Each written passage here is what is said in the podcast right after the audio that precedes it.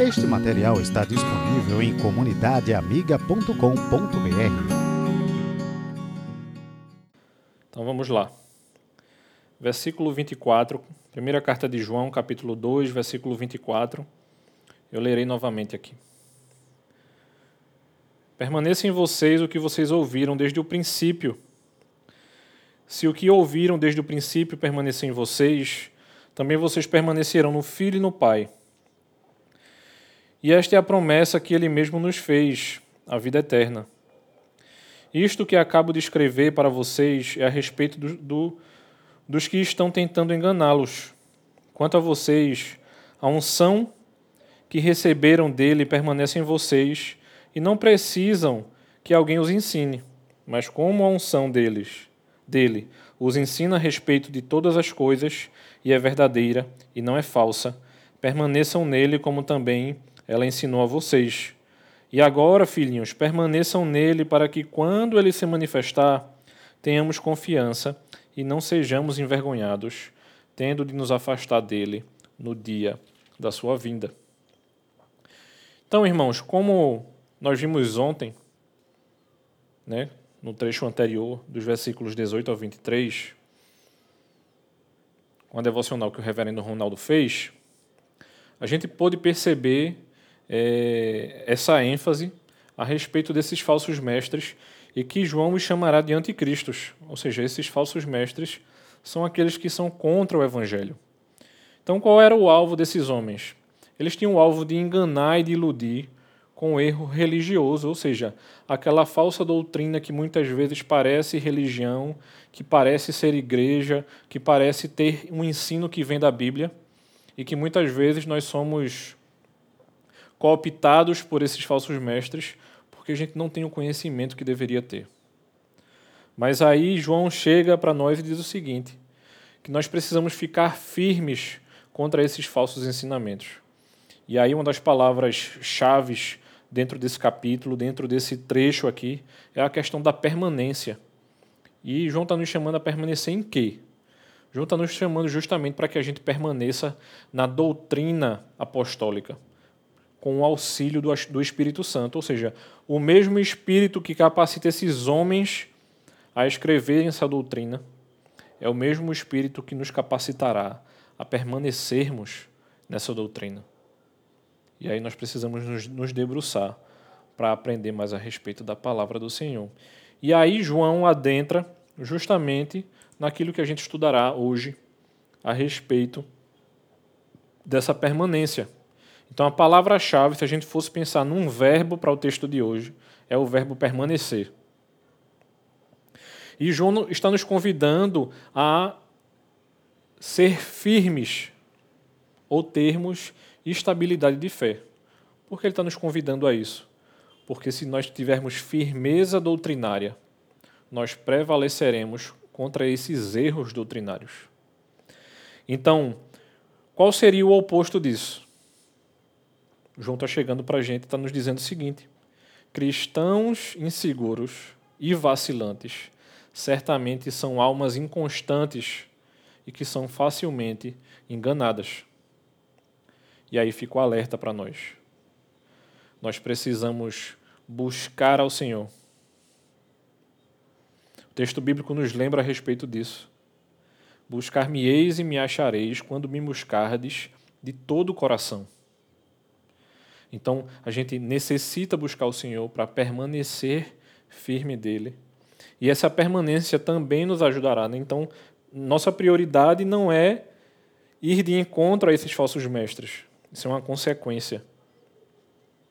Nós buscamos ao nosso Deus, temos firmeza nele, e uma dessas consequências é a gente ter sabedoria para não se deixar levado por esses falsos mestres. Então, quando a gente percebe isso que João está nos ensinando, quando a gente percebe que nós podemos ter firmeza de fé e isso é importante para a gente, a gente começa a perceber que essa característica da permanência é importante para o nosso coração, para que a gente não seja um crente vacilante. Quando a gente consegue guardar essa doutrina no coração, quando a gente pega esse conteúdo do Evangelho, né, porque muitas vezes a gente está dizendo assim, você pode estar tá se permitindo falar isso para o seu próprio coração, mas isso é a doutrina dos apóstolos. Isso é uma forma de dizer ou de falar a respeito do Evangelho, do, do conteúdo desse Evangelho. E esse Evangelho nos chama a sermos sábios. Ou seja, Cristo entrega a chave doutrinária a esses apóstolos.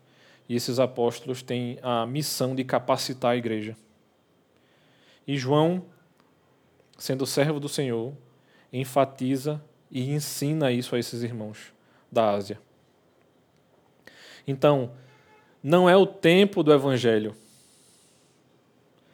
mas é justamente quem comissiona esses homens para que a gente possa dizer que a gente precisa ser fortalecido na doutrina dos apóstolos. Porque quem conduz a igreja é o próprio Deus.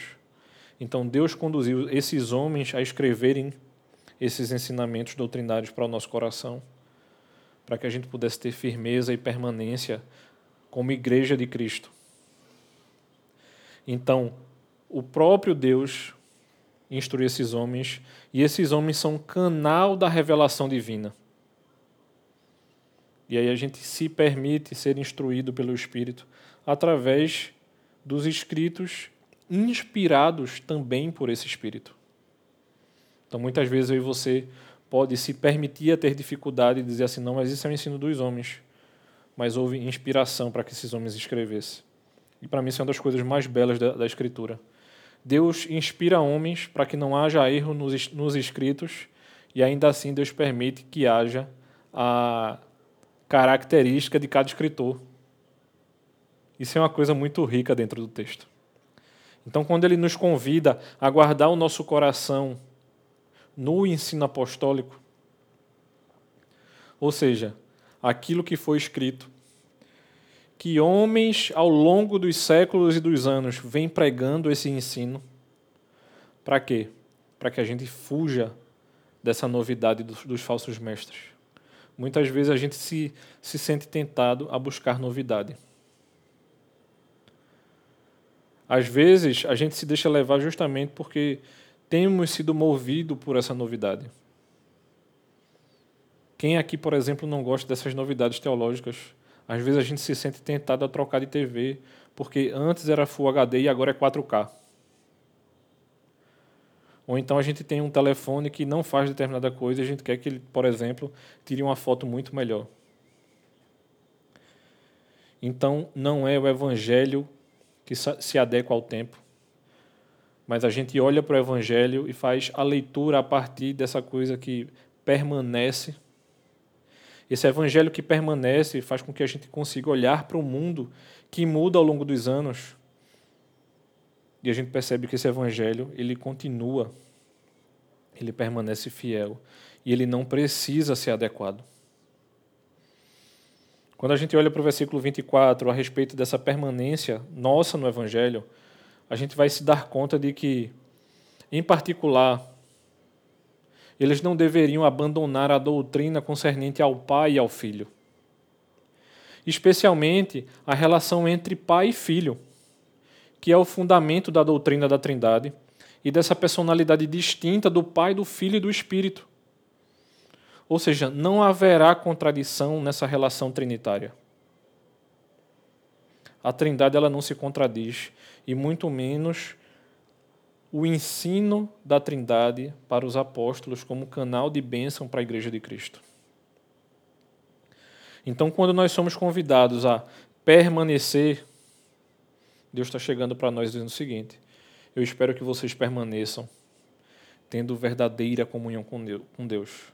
Ou seja, quando nós temos verdadeira comunhão com Deus, isso é um sinal de que nós temos permanecido na verdade porque os fracos, eles não conhecerão essa preciosa comunhão. A gente se, se, se aperceberá de que eles não têm comunhão, eles não vão conseguir dar esse passo. Isso é um passo da nossa filiação com Cristo. A partir do momento que nós somos resgatados das trevas para a maravilhosa luz, que o Espírito nos chama de maneira irresistível, a gente percebe de que isso é uma coisa única e exclusiva dos filhos. Não é mera opinião teológica, irmãos. Não tente bandear para aquela interpretação errônea de que a palavra ou o estudo da palavra nos matará. Porque ele está falando aqui de uma doutrina que é eterna. Ele vai dizer isso aqui. O versículo 25 nos lembra o seguinte: E esta é a promessa que ele mesmo nos fez, a vida eterna. Então, abandono aqui é igual a não ter a vida eterna. E esses falsos mestres que haviam passado pela igreja, eles tinham abandonado a verdade. E eles tinham abandonado, consequentemente, a vida eterna.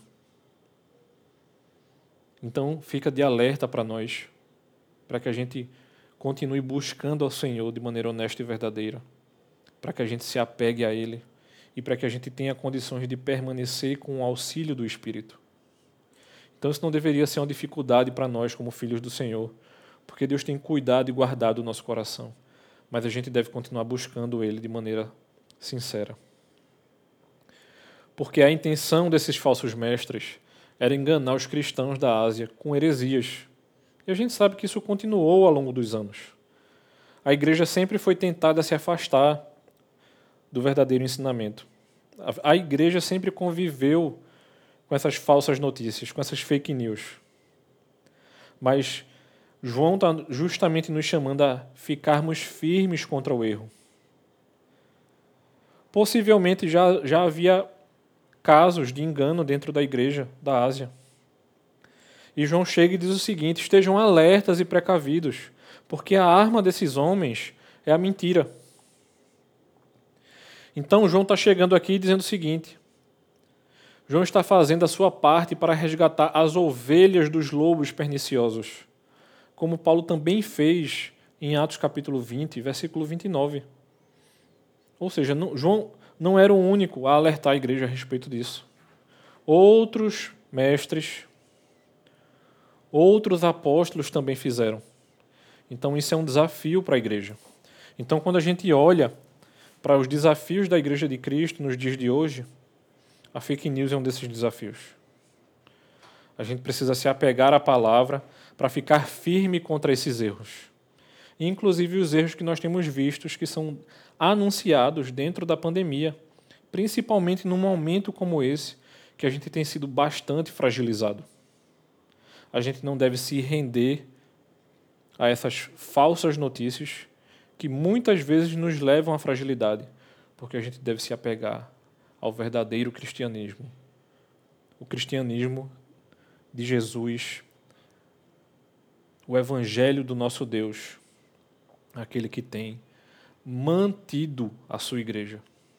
E essa manutenção a gente sabe que é através do sacrifício de Cristo.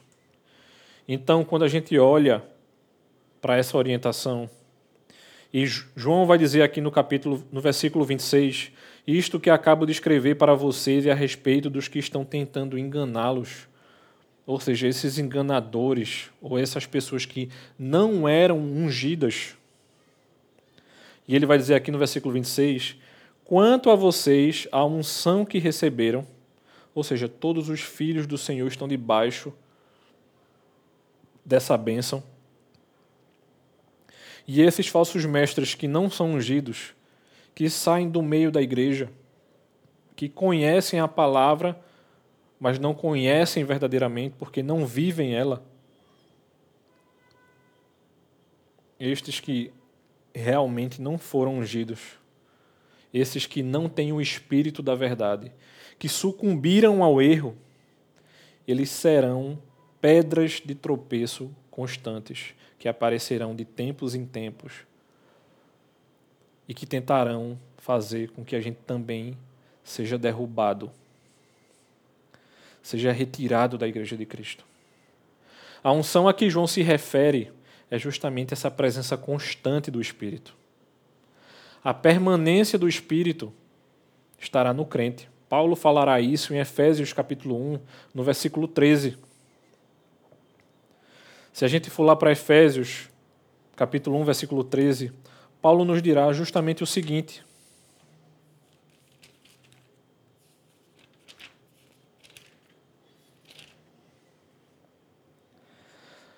Nele também vocês, depois que ouviram a palavra da verdade, o evangelho da salvação, tendo nele também crido, receberam o selo do Espírito da promessa. Porque o Espírito é o penhor da nossa herança, até o resgate da sua propriedade, em louvor da sua glória. Então a gente tem sido assistido por esse Espírito. Então há um cuidado constante sobre a igreja. Mas o fato de nós sermos cuidados constantemente pelo Espírito não nos dá a liberdade para que a gente viva a nossa fé do jeito que a gente queira. E eu sei, irmãos, que tem sido um desafio para a gente se entregar às dores, às tristezas, ao lamento. E o fato de a gente necessitar chorar com o que chora não significa que a gente deva se afastar do nosso Deus e que a gente não deva mais buscá-lo. E isso deve ser um desafio constante para o nosso coração. A gente precisa buscar verdadeiramente o nosso Deus para que a gente não somente não interprete errado, mas também para que a gente busque da melhor maneira possível ao Senhor. Não que esta unção nos ensine sem o ministério apontado por Deus porque poderia naturalmente, se Deus assim o desejasse, mas ele não o fará. Então, quando a gente assiste os cristãos da Ásia, que não precisavam que os falsos mestres viessem lhes dizer a verdade, pois eles já estavam firmes na verdade, mediante a presença justamente do Espírito e o poder do Espírito. Ou seja, a gente não precisa que falsos mestres venham nos dizer a verdade porque a verdade já, já está sendo dita a nós, através da verdadeira proclamação da palavra. Então a gente não precisa dessa falsa unção. Se Deus permite que o Espírito testifique o ministério do Senhor através da unção, mesmo que Deus não quisesse, como a gente acabou de ouvir, e mesmo que o Senhor permita, como Ele tem permitido, a gente não pode se permitir por falsos ensinamentos, por mais bíblicos que eles possam nos parecer, sermos deixar. A gente não pode se deixar levar por isso. Então, irmãos, que nós tem, nos apliquemos de maneira firme ao estudo e ao ensino da palavra, para que a gente não se torne um crente que balança com qualquer vento de doutrina. Quando a gente olha para a ação do Espírito aqui no texto, a gente é lembrado de que quando o Espírito fala acerca da palavra, quando o Espírito ensina os crentes, quando nós somos ensinados que nós devemos permanecer em Cristo, é a mesma coisa como se ele estivesse nos dizendo de que essa permanência firme no ensinamento dos apóstolos ou seja, esse ensino a respeito de Cristo, que é o Filho de Deus, é o ensino do nosso verdadeiro Salvador, aquele que é capaz de salvar a humanidade e que tem salvado os seus filhos, aquele a quem ele escolheu de maneira pré-ordenada. Então, a doutrina da volta do Senhor fazia parte dessa fé apostólica primitiva. E aquilo que esses irmãos estavam esperando deve ser, na verdade, aquilo que nós devemos esperar. A gente deve estar esperando com tranquilidade a volta do nosso Senhor, independente da confusão que esteja acontecendo aqui da terra. Se houve, irmãos, a primeira manifestação de Cristo que foi testemunhada pelo próprio João, a qual ele vai chamar de manifestação da vida eterna, ou seja, a primeira vinda do Senhor que ele vem, morre na cruz, ressuscita e nós estamos esperando, ou deveríamos estar esperando de maneira ansiosa sua, o seu retorno. Essa primeira manifestação teve como alvo tirar os pecados do povo de Deus. E esse pecado foi retirado e os seus escolhidos têm sido alcançados. E não somente isso, também destruir as obras do diabo. Porque João considerava como uma manifestação o amor de Deus pelo seu povo. Ou seja, Cristo morre na cruz por conta dos nossos pecados. Que Cristo combate as obras do diabo. E ele tem amado, cuidado e mantido o seu povo. Então, chama, essa chamada da manifestação é justamente porque foi através da aparição do Salvador, que ainda não havia aparecido. Ou seja, Cristo encarnado. Testifica, testemunha, confirma e nos dá tranquilidade e certeza de que Ele retornará. E a gente deve esperar por esse retorno do Senhor. E aí, quando nós olhamos para essa segunda manifestação, quando a gente olha para o versículo 28 que diz: E agora, filhinhos, permaneçam nele para que quando ele se manifestar, ou seja, a respeito da segunda vinda, tenhamos confiança e não sejamos envergonhados, tendo de nos afastar dele no dia da sua vinda. Ou seja, essa segunda manifestação é o retorno público e visível do Senhor a este mundo, para que complete a obra iniciada na primeira vinda. Essa manifestação, esta vinda, é justamente o que João se refere aqui.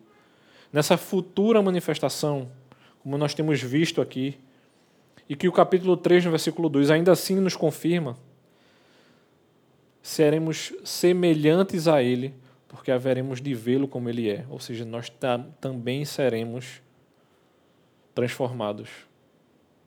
Ou seja, ele ressuscita e a promessa da nossa ressurreição também será confirmada para a gente. Porque na manifestação do Senhor, os cristãos terão confiança, pois eles permaneceram nele, assim como o texto nos lembra. Essa confiança diante de Deus é um dos temas principais de João nesta carta. Ou seja, confiemos permaneçamos, porque a sua volta é iminente. Ou seja, significa ter a consciência tranquila diante de Deus em oração. Ou seja, você não está tranquilo, meu irmão, continue orando, busque tranquilidade. A nossa tranquilidade está no Senhor. Se ainda não está tranquilo, continue buscando. Se está ansioso, busque ao Senhor, meu irmão. Fuja dessa, desse falso ensinamento, dessas falsas doutrinas, desse cristianismo que não existe e busquemos verdadeiramente ao Senhor para que Ele possa nos tranquilizar, porque Ele é a nossa verdadeira esperança. Nós podemos ter certeza de que Ele escuta o que a gente pede. João dirá isso no capítulo 5, no, no versículo 14. Nós, nós não estamos soltando palavras ao vento. Nós, como filhos da aliança, não soltamos palavras ao vento. Então a gente pode ter nossos medos, os nossos desafios, mas a gente tem a quem buscar. Nós temos em quem confiar. E nós não precisamos ter medo do dia do juízo. No capítulo 4, no versículo 17 aqui, nós, nós seremos e já estamos sendo lembrados disso, mas quando a gente chegar lá seremos lembrados novamente, quando a gente tiver a oportunidade de estudar o capítulo 4, se assim o Senhor nos permitir. A gente não precisa ter medo do dia do juízo, porque nós temos verdadeiro advogado perante o Pai. E Cristo tem nos ensinado e tem firmado nosso coração diante da Sua eterna e maravilhosa presença.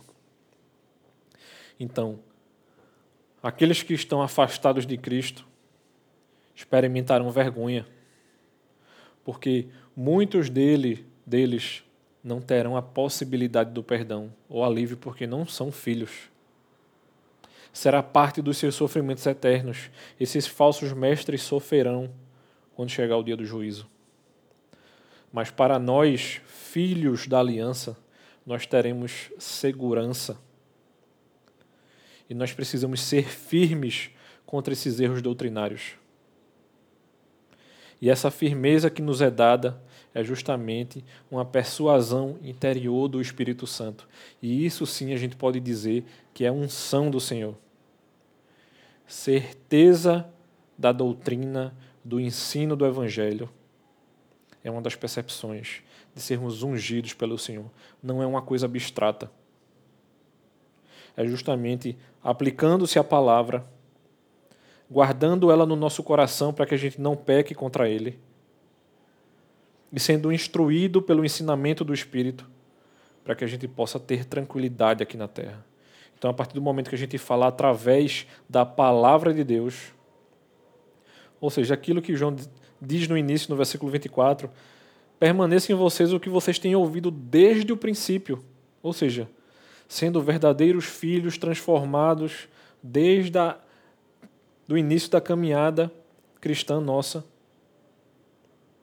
até agora. Isso só reafirma e justifica que vocês foram verdadeiramente ungidos pelo Senhor como verdadeiros filhos. Então, estas duas coisas, a unção e a doutrina, foram recebidas pelo crente quando ele se converteu. Então, não existe simplesmente unção ou abstração de vida cristã. E não existe também simplesmente doutrina. Essas duas coisas precisam andar juntas. Os teólogos dirão que não existe simplesmente ortodoxia e ortopraxia nós precisamos ter o ensino e a prática, a unção e a doutrina. E quando a gente recebe isso na nossa conversão, a gente recebe através da graça, dessa ação graciosa de Deus, e sendo lembrados da doutrina da perseverança dos santos, se nós formos verdadeiramente filhos e nos aplicarmos ao estudo da palavra, nós permaneceremos porque o Espírito nos, nos, nos ajudará a respeito disso até o fim. Então, dessa maneira, o crente ele aguarda em confiança a manifestação futura do Senhor. Mas já a respeito dos ímpios, envergonhados, eles serão afastados de Cristo para sempre. sendo lembrado daquilo que a gente tem aprendido no crer. Todos são predestinados. Uns para maravilhosa graça, caminharão com Cristo, e outros para destruição, ou para completo afastamento do Senhor. E isso sim desafia o nosso coração. É desafiador para nós olhar para isso e perceber que a gente precisa se apegar àquilo que Deus tem nos ensinado. Será que eu e você nós temos considerado as, as antigas doutrinas da graça? Será que a gente tem considerado esse ensino apostólico como adequado para a nossa época? Ou nós temos sido mais um desses irmãos que tem achado que a gente não precisa disso e temos sido tentados a olhar para os falsos mestres e concordar com eles? Será que nós temos buscado novidades dentro do Evangelho. Eu nunca esqueço de uma frase de professor do seminário meu. E isso ele estava provocando os novos seminaristas e dizendo o seguinte para esses irmãos: Não pense que você será o novo Calvino, que você conseguirá escrever uma nova doutrina ou uma nova teologia, porque essa doutrina tem sido confirmada e reconfirmada ao longo dos anos. Não somente os reformadores, mas os pais da igreja, os pais do deserto e outros irmãos confirmaram isso ao longo dos anos, quando a gente olha para a igreja do Senhor. Será que eu e você, a gente tem esperado confiadamente no Senhor? Ou a gente muitas vezes se envergonha do Evangelho e é tentado a se apegar a essas fake news? Porque elas aparentemente são muito mais palatáveis do que o verdadeiro Evangelho, que nos desafia e faz com que a gente olhe para o nosso coração e seja lembrado de que ele é enganoso. Será que nós temos se permitido ser chamados de estudiosos da palavra de Deus? Homens e mulheres que mergulham e aprendem a respeito da palavra de Deus? Será que nós podemos ser conhecidos por conhecedores das Escrituras Sagradas? Será que a gente pode ser chamado de conhecedores da doutrina dos apóstolos? Porque isso sim tem sido um desafio para que a gente seja conhecido como servo de Cristo, seja conhecido como aquele que está firme contra o erro. Aquele homem e aquela mulher que é um seguidor do cristianismo verdadeiro, seguidor da verdade. E muitas vezes eu e você temos medo de dizer que nós somos seguidores da verdade e de que existe uma verdade e que a gente pode se firmar nessa verdade. João está justamente combatendo isso, irmãos. Isso é mais um dos desafios de João para o nosso coração nos dias de hoje. E a gente precisa verdadeiramente se apegar à palavra de Deus. Eu desafio a você mais um dia, mais uma noite, a se apegar, a esse verdadeiro evangelho, a essa doutrina apostólica, porque não deve ser vergonha da gente se debruçar no ensino e na busca por esse verdadeiro evangelho que a gente deve conhecer com muito mais afinco. E isso realmente deve desafiar o nosso coração. Então eu convido a você na noite de hoje a se colocar diante do nosso Deus, para que a gente possa se entregar ao Espírito Santo, para que a gente possa aprender mais a respeito da palavra do nosso Deus, para que a gente busque verdadeiramente a Cristo. Então, não somente busque, mas proclame esse Evangelho, para que nós sejamos conhecidos como estudiosos da palavra de Deus, proclamadores da palavra de Deus. Então, convido a você a orar nesse momento para que a gente possa encerrar.